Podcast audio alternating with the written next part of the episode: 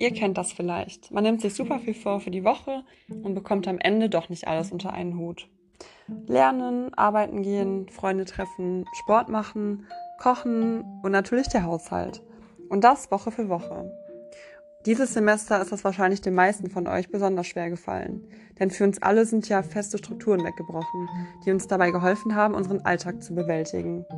Für die Vorlesung sind wir in die Uni gefahren und zum Lernen in die Bib und abends auch nochmal zum Sport. Das Hochschulsportangebot gibt es ja zum Glück inzwischen wieder. Aber unser Unileben findet ja immer noch eher von zu Hause aus statt. Und um das meistern zu können, mussten wir alle erstmal unseren Alltag umstrukturieren und unser Arbeiten und Lernen anders gestalten. Und gerade in WGs klappt ungestörtes Arbeiten ja nicht immer so gut. Und monatelang immer am gleichen Schreibtisch sitzen macht auch nicht so viel Spaß. Heute geht es deshalb darum, Freizeit und Uni und vor allem das Lernen von zu Hause aus besser zu organisieren.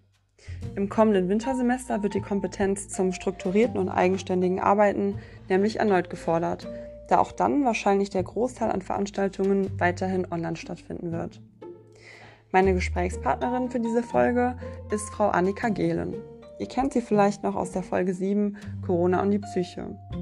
Sie arbeitet als Psychologin in der psychologischen Beratung der zentralen Studienberatung der RWTH und da sie dort tagtäglich mit Themen wie diesen konfrontiert wird, ist sie die Expertin, um uns mit konkreten Tipps zum effektiven Home Learning zu versorgen.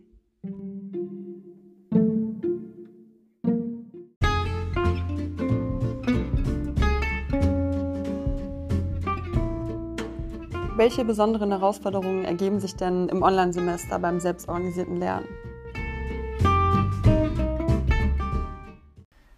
Genau genommen ist es ein bunter Strauß an unterschiedlichen Herausforderungen. Und diese Herausforderungen haben sich mit der Zeit sogar verändert. Zu Beginn der Corona-Pandemie und dem Einsetzen der Schutzmaßnahmen mussten sich alle erstmal orientieren und für sich klären, was bedeutet das für mich? Worauf muss ich jetzt achten? Was bedeutet das für meinen Uni-Alltag? werden alle Veranstaltungen angeboten und wie kann ich eigentlich daran teilnehmen. Diese anfänglichen Herausforderungen blieben aber dynamisch, da die Hochschuleinrichtungen immer wieder mit neuen Entwicklungen und Auflagen konfrontiert waren. Nachdem sich die ersten Unsicherheiten gelegt haben und viele organisatorische Punkte abgehakt waren, begann für viele eine neue Phase. Einige haben diese Phase sogar als positiv erlebt, denn sie konnten ihre Lernzeiten frei einteilen, hatten vielleicht sogar mehr Freizeit, da Pendelwege entfielen, oder haben von einer Verschiebung der Klausurtermine oder der Freiversuchsregelung profitiert. Bei vielen klappte der Einstieg in das Online-Semester dann eigentlich ganz gut. Diese unterschiedlichen Phasen habe ich auch erlebt.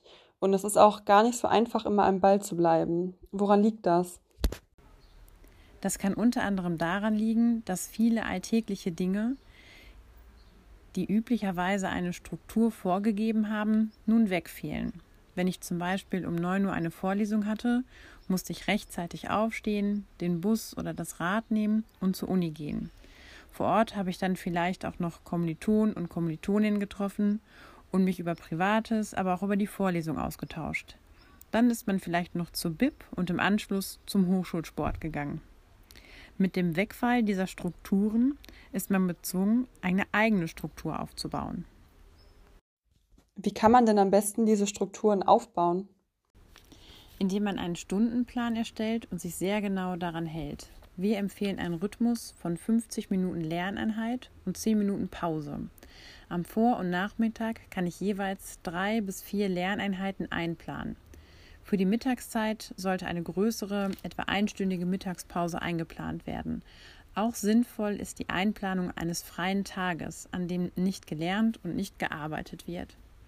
Die Pausen sind genauso wichtig wie die Lerneinheiten. Zudem ist es wichtig, auch an den Ausgleich oder die Belohnung zu denken, die auch fest im Stundenplan verankert sein sollten, zum Beispiel jeden Abend nach dem Lernen.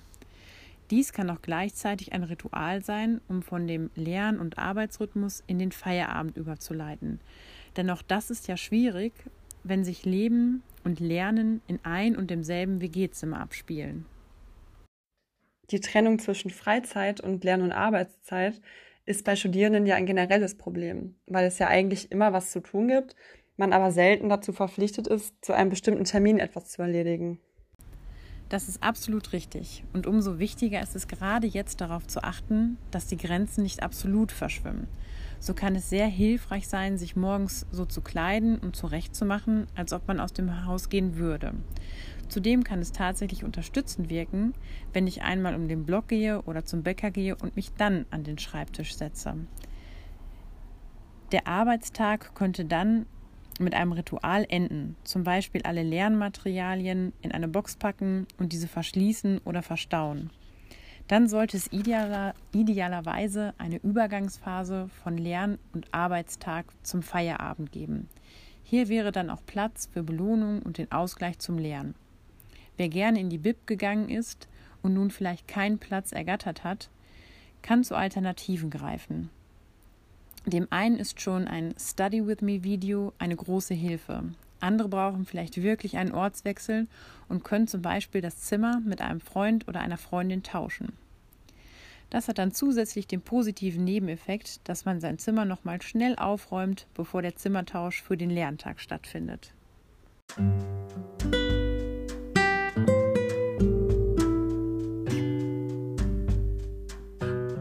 Das sind schon mal gute Tipps. Zu Hause lässt man sich aber ja schon ziemlich schnell mal ablenken.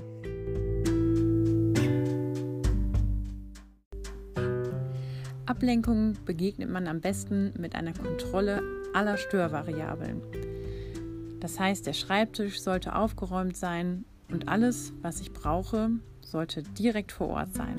Alle Dinge, die mich ablenken können, zum Beispiel das Handy, sollte lautlos gestellt sein und im Nebenzimmer liegen, um nur, eine ganz, um nur ein ganz klassisches Beispiel für eine Ablenkung zu nennen.